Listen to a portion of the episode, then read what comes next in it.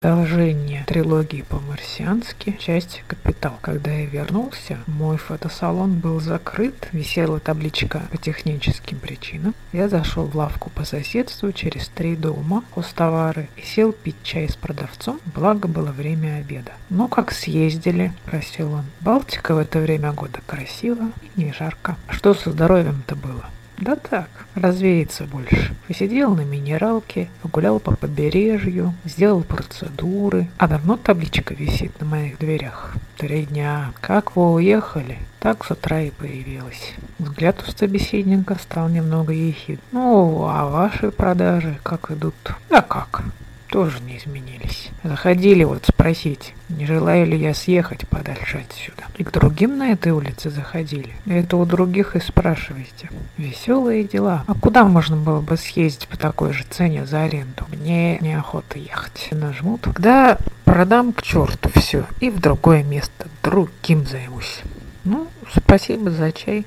Итак, пойду снимать табличку. Внутри все тихо. Пюр номиналом 5000 лежат себе нетронутыми в своих не особо скрытых местах. Увольнять пока что не за что. Берем номер, оставленный за старшую девушки оператора. Здравствуйте, я подъезжаю. Как у нас идут дела?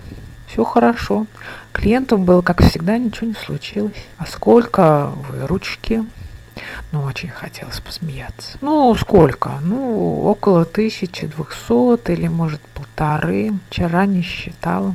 Ага, а вы завтра придете? Я с утра уже там. И я. Интересно теперь, ведь есть за что уволить за наглую ложь. Я на обед уходил и через 15 минут подойду. Что же, пожалуй, лавочку держать незачем. Запертая три дня подряд дверь в рабочее время – это месяц убытков. Расстался легко с работницей и с помещением. Все оборудование собрал у себя на квартире. Сел за онлайн-площадку для продажи услуг для местных. Оставил 8 объявлений. Утром открыл электронную почту. Получил письмо приглашение на танцы. Но я не знал, что одеть и как говорить. Исправился об этом у нового знакомого. Исходил из того, что он многое мог знать сам или найти советчика. Знакомых решили все задачи. Естественно, благом было большей частью держать язык на привязи, обувь приобрести дорогую, пиджак средней цены, лучше с рук, брюки чуть дороже пиджака, галстук, рубашку в тон. Духи марки той фирмы, рекламу которой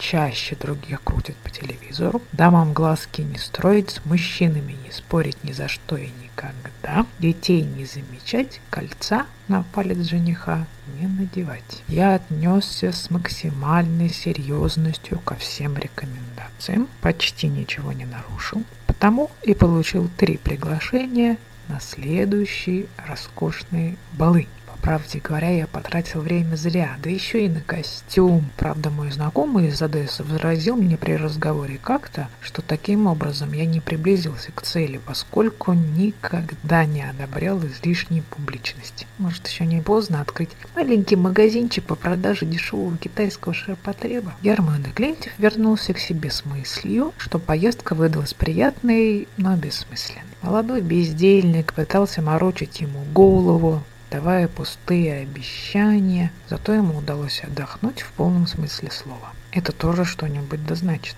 Не прошло и трех дней, как с ним вышли на связь клиенты из Херсона. Он заключил договор на полгода и обеспечил себе полную занятость с ненормированным рабочим днем и деньги на хлеб с маслом. Мне он посоветовал отвергнуть два приглашения, а к третьему тщательно подготовить. В итоге я утвердился в мысли, что заработать деньги можно и в нашей стороне. Только для этого абсолютно не нужно искать свое призвание, чему призывают все учебники по бизнесу.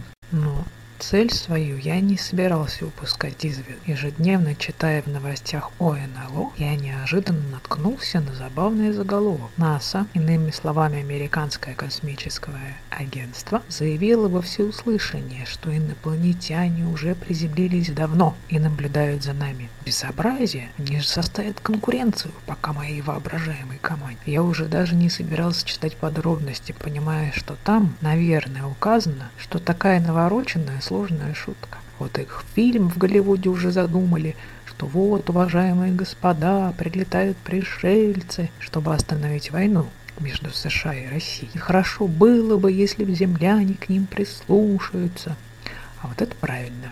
Неплохо было бы, только сюжет кончается трагедией, гостей уничтожает напалмом. Что ж, не исключено. Очень реалистичный исход. А значит, потребуется большая предварительная программа. Нужно будет внушить доверие к себе в первую очередь. Однако любая пропаганда плоха тем, что чем она успешнее, тем большую обратную отдачу может иметь. И вообще, сама по себе является грязной бомбой разрушительной силы. Зловонные ручья, образованные этой бомбой, могут течь во всех возможных направлениях. И это надо учесть. Мы пересечем все течения каждого ручейка, будем стаей диких черных котов, наступающих со всех сторон. Ну, правда, звучит слишком помпезно, однако же будет не слишком оптимистично с моей стороны полагать, что я не останусь со своей идеей один на один. Светская жизнь – занятие отупляющее. Вам предписано появляться в строго определенных местах, нужной компании, носить гардероб, подходящий случаю, и произносить одни пустые фразы и удерживаться от других. Словом, у вас нет времени, сиречь не остается внимания и памяти на размышления, потому что все уходит на исполнение таких ритуалов. Зато что мне удалось приумножить мои сбережения. Хорошо бы нашелся человек, бы мое место. Только он не станет делиться со мной доходами, да еще, пожалуй, старается взять все возможное, отведя мне роль ступени собственного успеха. И тут мне припомнился парень, которого я увидел лежащим в кустах сбитого маршрутным такси. Я стал искать его в ближайшей психиатрической больнице и успел как раз за месяц до выписки.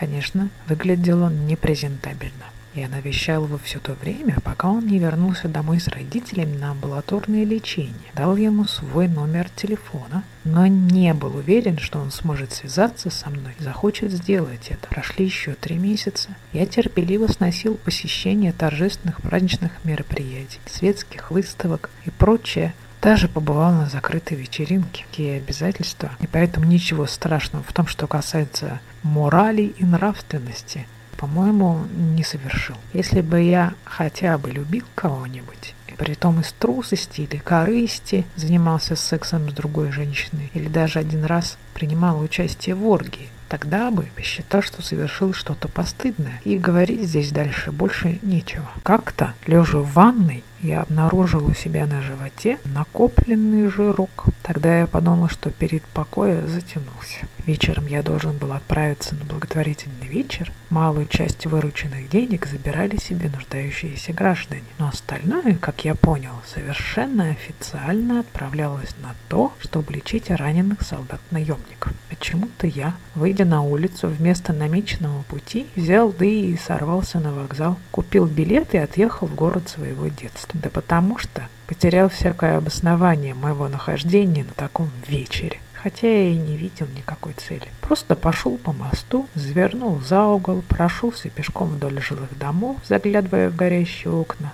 Вышел таким образом снова на проезжую часть, пошел на другую сторону. По трамвайным путям прямо передо мной пошел вагон. Его фонари горели резко, как лезвие ножа на ярком солнце. Слева от меня кто-то вдруг всей фигурой подался вперед, потеряв, кажется, равновесие. Я успел схватить его за шею и вытащить из-под трамвая. Потом спокойно перешел вторую половину проезжей части и почувствовал вибрацию телефона в кармане брюк. Вытащил, посмотрел, кран был пустой кем не бывает. Заодно посмотрел время, увидел, что еще рано до автобуса и снова свернул во дворы. Стукнуло что-то в окне поверх моей головы. Вышел из подъезда незнакомый мальчик и остался на пороге, улыбаясь мне. Я решил напугать его показав кулак. Конечно, он засмеялся и убежал на улицу. Я воспользовался случаем, вошел в подъезд, ища то, зачем вернулся. Адрес парня мне был не мне был известен. Адрес парня мне был известен. Двери были все металлические, отделанные кожей, а одна с нужным номером открыта. В прихожей темно, в зале тоже. В кухне за дверью полоска света. Я вижу, за столом сидит парень. На столе упаковки с лекарствами. Голова у него резко упала на колени, и вот уже все тело обрушивается на пол. Побежал искать в других комнатах родственников,